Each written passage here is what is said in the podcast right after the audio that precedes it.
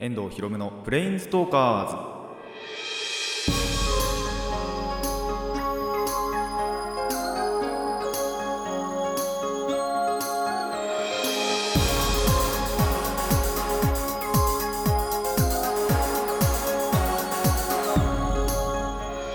ラジオの前の皆さんこんにちは。遠藤博夢のプレインストーカーズパーソナリティの遠藤博夢です。この番組はアニメゲーム声優が大好きなこの僕遠藤博夢がマジック・ザ・ギャザリングのプレインズウォーカーがいろいろな次元を旅するがごとくいろいろなジャンルの話をする番組です。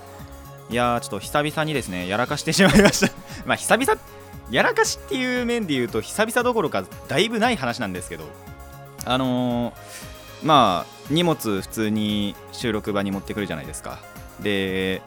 まあ原稿とかあと鍵とか家の鍵とか。でなんだっけな一番重要なのがあと携帯とか。その辺あと定定期じゃねえや。あのーまあ交通系 IC スイカなんかを持ったのはいいんですよ。あのー財布を忘れまして。でその財布を忘れたっていうのに気づいたのが駅に着いてからなんですよ。あのポケットとかをもうまさぐるまでもなくあれ待てよ俺財布違うズボンのポケットだよなっていうのにそこでやっと気づいて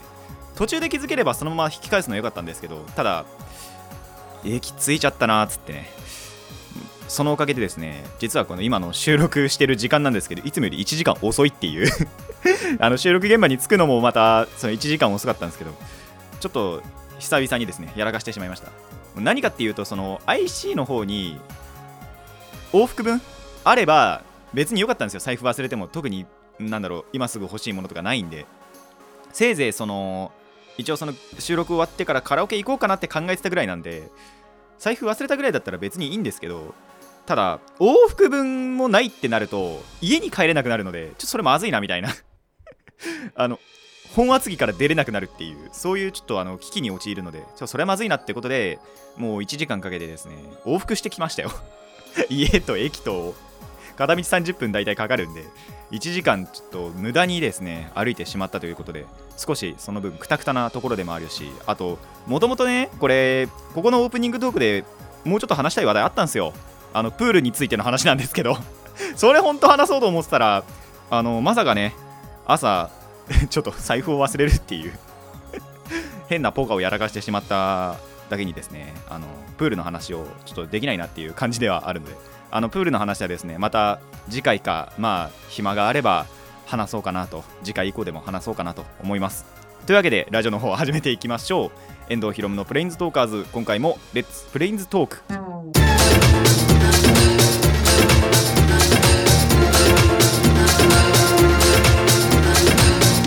ラディキャスネット。改めましてこんにちは。遠藤ひろむです。いやあのー前日ですねバイトがちょっとすごかったんですよ。ふ 普段ねその夜のバイト大体す基本的には3人いるんですただその日まあちょっとそのうちの1人がですねクソみたいな理由で休みやがって2人だったんですよ。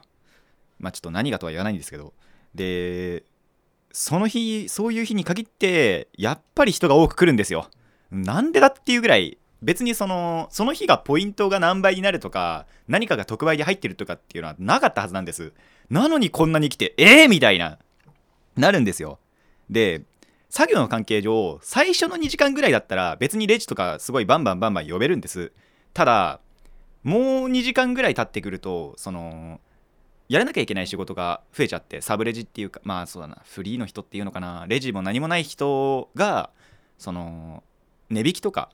あの賞味期限迫ってるもののあの値引きとかあと掃除とかをやっぱしなきゃいけないんですよ。で2人になるとそれがそのレジをやりながらやらなきゃいけなくなるわけですね。なんであんまり呼びたくないんですよ。そのサブの人を。あのチャイム鳴らしてあ混んだ時に。レジが混んだ時にチャイム鳴らして臨時で入ってくれる人っていうのをやっぱりその掃除とかの方をやらせたいんであんまり呼びたくないんですよ。っていう時に限ってやっぱり人が来ちゃうんでまあそれでも極力呼ばないようにはしてたんですけどあんまり混んじゃった時にはやっぱり呼ぶみたいな。でやっぱりそういうのでなんだろうなやっぱ神経も使うじゃないですか。で結構なるべく早めに早めにっていつもよりもギアちょっと一つ上げてやってたりもしたのもあってでさらに言うとまあ最初2時間まずメインレジだったんですその入ってから。バイトに入ってからね。でその後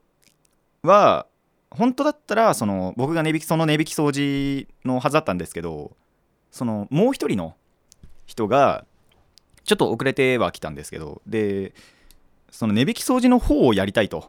いうことでまあ別にその僕も本当のこと言うと値引き掃除ってあんまり好きじゃなくてやってくれるんだったらそれはそれでいいなっていう利害の一致のところであの承諾したんです。ただそうなると僕メインレジを4時間やんなきゃいけないんですよ。2時間ずつの交代になるんで。でまあ1回そのなんだろう水分補給とかで本当に1分2分ぐらいだけは休ませてもらったんですけどその後また4時間とかレジあるじゃないですか。もうずっと立ちっぱなんで足の裏痛くなるんですよ。もう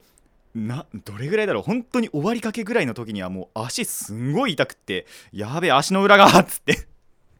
もうそんな感じのところでですねちょっと前日がすごい大変だったです。でもう帰ってビールですよ。帰る前にだからそのコンビニ寄ってとりあえずスーパードライをね買って家で飲んだんですけどまあ美味しかったですね。そういうところは良かったなと思います。まあそのバイトの後ちょっとなんだろうなちょっとした出来事がありましてその僕の友達がですね車をなんだろう車に乗ってきたんですよ。で僕がその帰ろうとした道のところで途中で止まって最初分かんなかったんです。あやべ引かれると思ったんですけどそしたら止まって友達が乗ってけって言ってたんですけどただそのビール買いたかったんであごめんちょっとコンビニ寄るわっつって それで断っちゃったんであのー、今度はねそういうことまたあったらちょっとさすがに断りたくないなと思いましたというわけであのー、皆さんもね休む場合は必ず代わりを探しましょう。ほんと大事ですから、これ。まあ、それで、その変われないっていう人がやっぱり多いんで、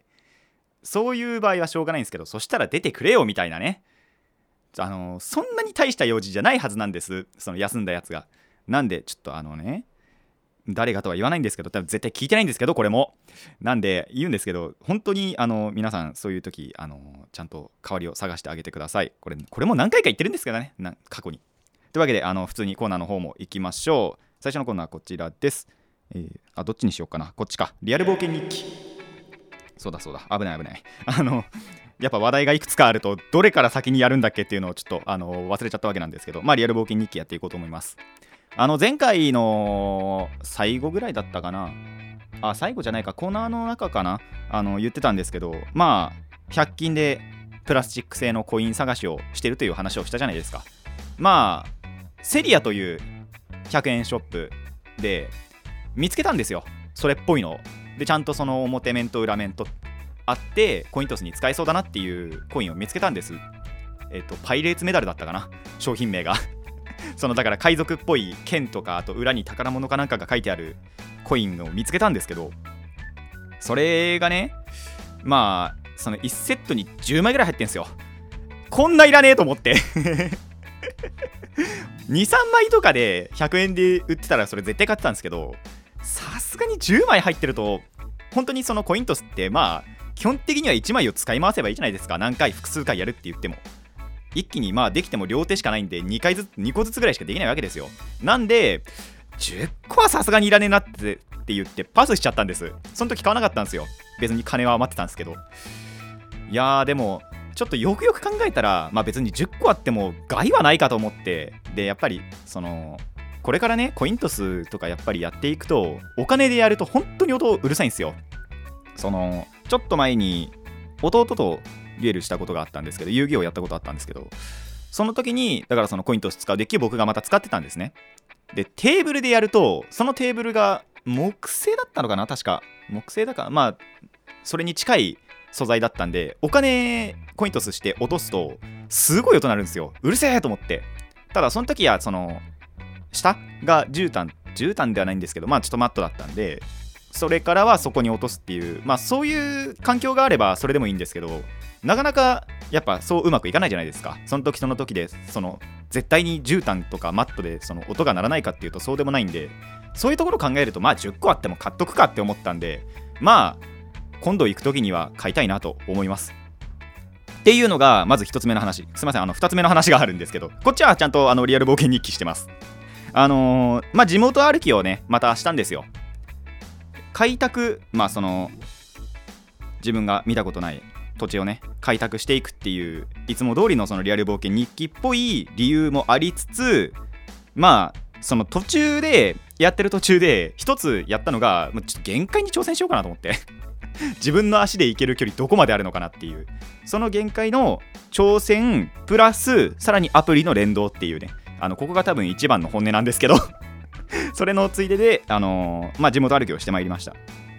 あの、アプリはですねパズドラのあの連動するアプリのパズドレっていうレーダーのアプリがあるんでそれをはそのなんだろう GPS 使ってなんだろうな歩いているとその本編と連動できるようなアイテムなんかがちょいちょいもらえるみたいな。あとはそのレーダーだけでもそのレーダー内のアイテムがもらえるみたいな使えるアイテムがをその GPS とかを使ってやっていくあの海外ではジオキャッシングって言われてたかな？そういう感じの、まあ、レーダーアプリです。をやるために、えーまあ、地元歩きしてまいりましたよと。えっ、ー、と片道がですね3.5キロあったかな？確かそのやっぱレーダーアプリなんで歩いた距離っていうのが表示されるんですよ。確か7キロぐらいあったなと。ってことはまあ片道3.5キロぐらいあるなっていうまあそんなアバウトな感じの距離なんですけど。それでも歩きですよ。それであのかまあ、片道3.5往復7キロを歩いてまいりました。でかあそう。もう一つの目的あってリベンジだったんですよ。ちょっと前回そこにその目的地ちょっと1個示して行こうって思ったら途中で雨降っちゃってそれでちょっと引き返したっていう過去があるんですね。だだいぶ最近なんですけど。なんでまあ今回こそ行ってやろうっていうことで、まあ、晴れの日選んで行ってきました。まあ山の方だったんですけどなんで行き上りじゃないですか。もうだいぶやっぱ汗かくんですよ。その日晴れてましたから。帰りが逆にですねあのー、すごいなんだろう急斜面の下りだったんです。足痛くなりますよねこれ。まあもともとなんだろうな目的地は2キロぐらい？2.5キロぐらいかな。のところにあってでそこからさらに奥に進むとまたなんか違うスポットがあるってことでそっち行ったんです。でそっちも行ったところ行くまでの道がすごい本当に急斜面ででまあ一回そこに着くじゃないですか登って。下るもう帰ろうって思って下るときに歩きにくいんですよねまず。本当にその斜面が急すぎて。でちょっと小走りしたんですよ。小走りを。まあそしたらですね走ってる途中でももう気づいたんですけどももの辺りがパンパンになってるんですよ。ほんとあの斜面ダメですね。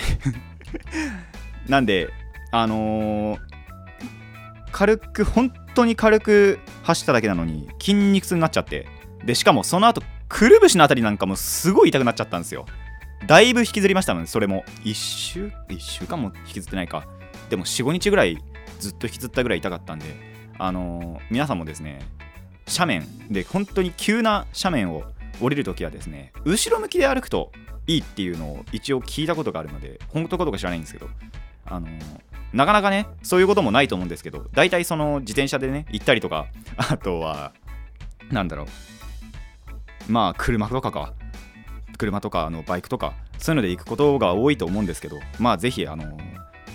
足で自分の足で歩くという際はですね急斜面の時はあのちょっと一回後ろ向きで歩いてみてください。あの間違っても小走りとかすると足パンパンになります。やっぱ神経使っちゃうんですよ。あの危ないんで急斜面降りるのって。登るのは全然大丈夫なんですけど。なんであのそういうところはですね気をつけてほしいなと思います。あとちなみにまあそれでも限界ではなかったっていうのとあとアプリではまあまあいい成果も出たのでそういうところも良かったなと思うリアル冒険日記でした。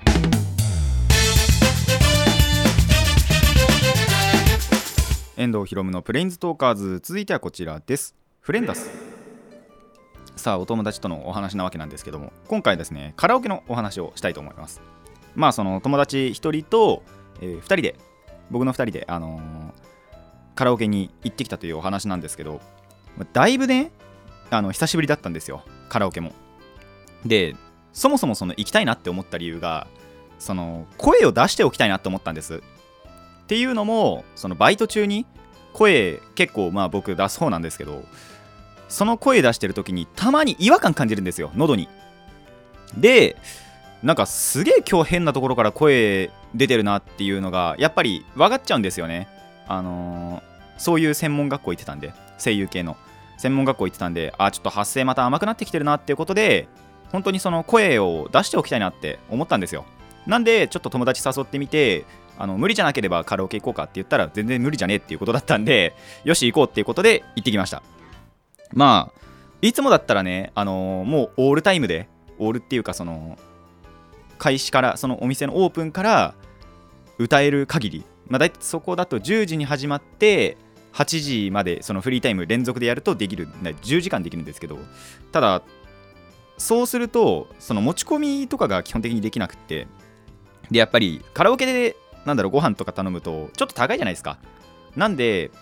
まあ終わってから夜飯とかでいいかなって僕は思ったんです。てかいつもそうなんです。だけどそうそうあのそういう時に限ってその友達がお腹空いたっていうことで最初は6時にじゃあやめようって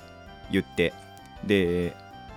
まあそれからだから夜ご飯にしようかなって思ってたら、まあ、限界が来たらしく4時にしてくれと。だんだんだんだん下がっていったんですけど。それでえっ、と6時間だから4時まで歌って6時間歌ってきました。もうね最初のうちはまあまあ割と最近でも歌う曲だの割にはまあなんだろうな。最近でも歌うんですけど最近歌ってなかったなっていう感じの曲を歌ってってでちょっと終盤になるにつれてですね本当にもう数年前に歌ってて本当に歌わなくなっちゃった曲っていうのを本当に久しぶりにもうだから数年ぶりに歌ってみたんですよ。歌えるもんなんですね。びっくりしました。メロディーとか忘れてんじゃないかなって思ったら意外と忘れてなくって。まあその採点とかつけてなかったんでで過去にまあ何点取ったかなんてのも覚えそれは覚えてないんですけど。まあでもメロディー通りにちゃんと歌えていたんであなんかやっぱちゃんと刻まれてるんだなみたいな。そういうところは感じれたなって思いました。でまあ歌ってる最中のあのお話なんですけどそのまあ友達に弟がいるんですよ。僕の弟と同級生なんですけど。でどうやら家の鍵がないらしいと。で家に入れないっていう そのと弟の方が。家に入れないっていうことでまあそういう意味も含めてただまあ4時に一応上がって、まあ、ご飯を食べてからその友達の家に行ったんですよ。そしたら本当に家の前に弟が待ってて お前よく待ってたなみたいな。その横にはコンビニで買ったであろうそばかなんかの残骸が残ってたんですけどお前よくそん何時間いたんだよここにみたいな。そんな感じでですねちょっとあの危なっかしいお話もありつつでその後はあのそのまま友達の家に上がり込んでちょっとそのギャザの方をやってから帰りました。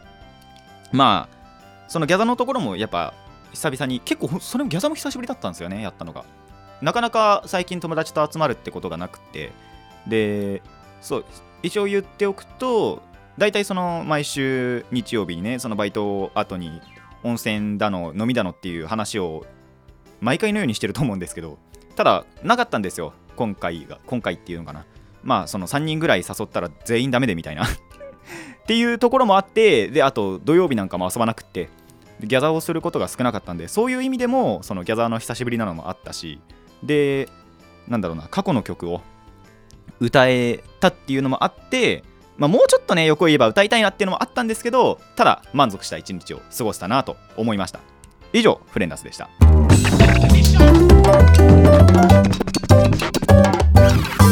遠藤ひろむのプレインズトーカーズ続いてはこちらです。リコーマー。さあ何かをご紹介するという、えーコーナーリコーマーでございますがまあ前前回じゃねえや。ちょっと前にもやったあのーカードの紹介をしたいと思います。で今回は、えっと、前回はギャザのカード、えっと、太陽町の祈祷というカードだったんですが今回は遊戯王のカード、えーデスペラード・リボルバー・ドラゴンというカードをご紹介したいと思います。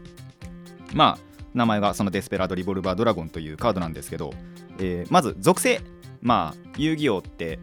属性っていうのがあって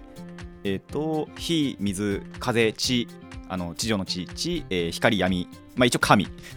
ていう7属性があるんですよ。その中の闇属性というものに属します。でレベルは8です。えっ、とレベル8ってなるとその生贄召喚っていうのが必要になってくるんですよ、まあアドバンス召喚って言った方がいいかな。えっとその自分の通常召喚権が残ってる時にすでに場にいるモンスター2体を生贄にしないとレベル8って通常召喚ができないんですね。まあその分そのパワーとか効果が高いっていうカードになります。まあそのレベル8です。ただちょっと秘密のあるレベル8です。これ後で紹介します。でえっ、と機械族の、えー効果モンスターです。まあ機械族っていうか種族っていうのもまたあってまあこれちょっといっぱい20種 ,20 種もねえか。でも20種類近くぐらいあるんでちょっとあの全部は割愛するんですけど。まあ例えば戦士とか天使とか悪魔とか。まあ面白いところで言うと,、えー、と植物とか獣とかまあそういうのが、えー種族となります。まあ要はこいつはその機械的なマシにあのメカニカルな、えー体をしているので機械族です。まあそういうところを、えー、と前提としてですね。でさらに効果も、えー説明していきたいなと思います。まず、えー丸1自分フィールド上の機械族闇属性モンスター。まあこいつその同盟がすでに場にいる時でもいいんですけどそれが、えー戦闘効果で破壊された場合、えーこのカードを手札から特殊召喚できると。なんとこいつそのレベル8で生贄召喚が本当に必要なんですけど、えー特殊召喚もできると。自身の効果で。なんでこの時には生贄は必要ないです。もう自分のその闇属性機械族版のやつが破壊されるとなんとこいつ出てきます。ただで。っていうあのーそんな特殊なレベル8です。まあこういうの後悔結構いっぱいいるんであのそんな特別じゃないなっていうところでもあるんですけどただ出しやすさっていうと結構出しやすい方ですね。で、えー効果まであります。丸2 1ターンに一度自分相手のバトルフェーズに発動できる。コイントス3回行って表が出た数までフィールドの表側表示モンスターを選んで破壊します。でこの時3回全部が表だった場合さらに自分はデッキから1枚ドローします。ただこの効果を発動するターンこのカードは攻撃できませんと。でまあなんで自分のバトルフェーズ中にえっ、と攻撃をするっていうことを放棄することでまあそうその戦闘を介さず破壊できる可能性もありますよと。ただこれ、えー、と相手のバトルフェーズにも発動できるんで例えばその、まあ、攻撃されこいつよりでかい攻撃力こいつこあそう、えー攻撃力が2800あるんですけど例えば3000とかで攻撃された時に普通にやったら破壊されちゃうじゃないですか。ただ相手のバトルフェーズに発動することで、まあ、別にこいつから攻撃することはないんでその相手のバトルフェーズだと。それをえっ、とシャットしつつ、まあ、相手を破壊できるっていうそういう風にも捉えられます。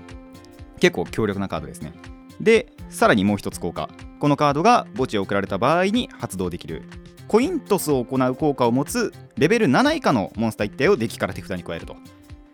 っていうあのたとえこいつが破壊されてもまたその後続を持ってこれるっていうそういうそのなんだろうなアドバンテージを失わない利益を失わないカードとなっております。なかなかこう見ると結構スペック高いんですよね。ですごいところがまず、まあ、闇属性機械族というところ。遊戯王においてその闇属性とか機械族っていうのはすごいそのいっぱいサポートがあるんですよ。まあその別々でなんですけど闇属性機械族だけをそのサポートするっていうカードももちろんありますしただその闇属性をサポートするっていうカードと引っかかるのと機械族を例えばパワーアップさせるとか闇属性がいるとなんだろう何かができるっていうカードって意外と多いんです。多分戦士族とかには負けちゃうんですけどその数では。ただそれにもあの引けを取らないぐらい闇属性のサポートとかいうのがあと機械族のサポートっていうのは多いのでそういう部分では結構組みやす組みやすいっていうかそのサポート受けやすいカードになっててでレベル8っていうのも結構またいいカードがあってそのトレードインっていうカードがあるんですよ。それだ、えー、と手札からレベル8モンスターを墓地に送ると2枚ドロできる、まあ、手札を交換するカードなんですけど例えばそれでこのデスペラードリボルバーじゃあ手札にある時にトレードインで墓地に送ります。で2枚ドローしました。こいつの効果で墓地を送られた時にさらにコイントス効果を持つカードを引っ張ってくれるっていうもう逆に手札が増えるっていうコンボもあるぐらいなんでレベル8っていうのもそのこのモンスターの利点になります。でえっ、とメリットとしてはやっぱりその相手バトルフェーズに使えるコイントスっていうのが本当に強くって本当にその攻撃自分への脅威をかわしながらしかもその自分が攻撃を行えないっていうデメリットも消してくれるんでこれはなかなかやっぱ強力な効果だなと思います。ただあのデメリットとしてはコイントスに失敗すると何にもいられないですよ。その表が出た数だけあまでか。までえっ、と破壊するなので例えばそれで全部裏とかだとあのただただこいつが破壊されていくと。さっきの例でいくと。っていうこともあるのでそこはちょっと自分の運次第というところはあるんですがでもそれを差し引いてもまあそもそもが2800ってやっぱり結構高めな水準ではあるのでそういう部分でもまあそもそもは破壊されにくいしなんでその自分の他の味方を守るっていうことにも捉えられます。であの死んでもリカバリーができるその丸3の効果なんかもあるのでそういう部分も相まってこのカードは本当にいいカードだなと思いますので、えー、ぜひですね今はい遊戯をやっている方そしてこれから遊戯を始めてみる方、えー、このデスペラードリボルバードラゴンもどうかなというそういう、えー、ご紹介でありました。でそうだな。やっぱり組むっていう時にはギャンブルデッキっていうのに自然となっちゃうかもしれないんですけどただただその闇属性機械族っていうデッキに突っ込むっていうのでもあの全然いいカードだなと思いますので、えー、ぜひぜひこのデスペラードリボルバードラゴン使ってみてください。以上リコーマーでした。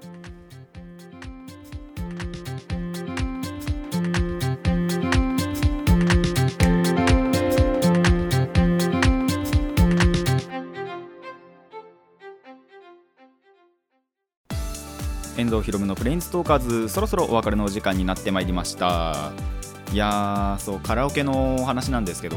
やっぱその過去の歌を歌うじゃないですか。でやっぱ声がその時は低かったのかな確か。っていう感じもあってあのー、まあ今でも結構そうなんですけど男性の曲歌うと男性の歌ってる曲歌うと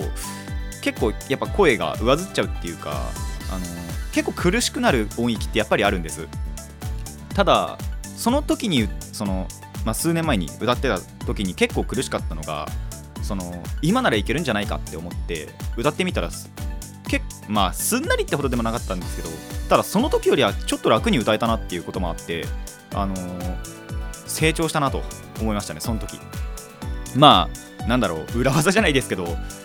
あの専門学校とかも行ってたんでそういうところもあって、まあ、歌いやすくなったのかなとは思うんですけど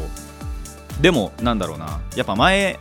歌えなかったのがあ今なら歌えるっていうの結構嬉しいことだったんでちょっとこれから今持ち曲にはできないかなただっていうぐらいちょっとやっぱ苦しい曲なんですよね。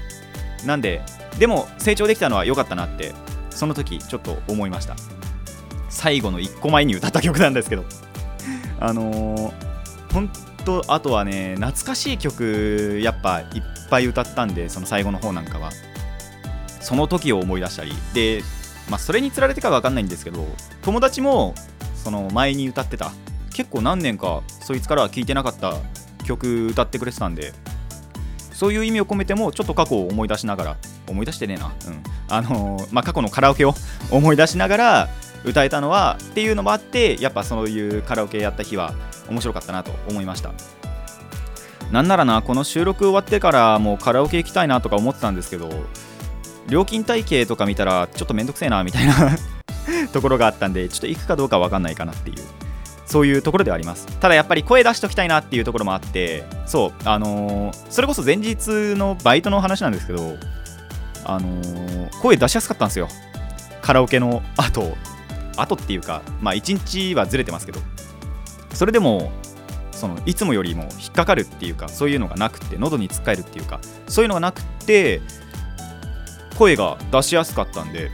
やっぱカラオケの効果あったなと思いました。なんで皆さんもあの声出ねえなって思ったらカラオケぜひ行ってみてください。まあそもそも人と会話してりゃそんなこと多分大丈夫だとは思うんですけどあんまりその人と会話することがなくってですねたまにだからその声の出し方っていうのが本能的に分からなくなることがおそらくあるんですよ。まあそういうのもカラオケってねやっぱ解消できるなって思ったりするところであるのであの皆さんもぜひカラオケは活用してみてください。まああとはそうですねあのリコマのデスペラードリボルバードラゴン。まあそもそもこのカードってリボルバードラゴンっていうモンスターがだいぶ前なんですけど存在してたんですよ。これのリメイクカードなんですね。なんででそのリボルバードラゴンが、まあ、レベル7ででコイントス効果を似たようなコイントス効果を持ってるのでまあ、大体そのサーチ先、丸3の効果のサーチ先っていうのが、そのリボルバードラゴンとかになるんじゃないかなとも思うんですけど、ただ、指定はないんですよ。コイントスを行うレベル7以下であれば何でもいいんで、おすすめは、えっ、ー、と、レジェンドギャンブラーっていう カードですね。あのレベル4闇属性魔法使いっていう機械でも何でもないカードなんですけどただコイントスコ、えーコイント数を行う効果を持っているのでそういうのでもサーチできますしあと時の魔術師とか結構これあの原作で城之内くんっていう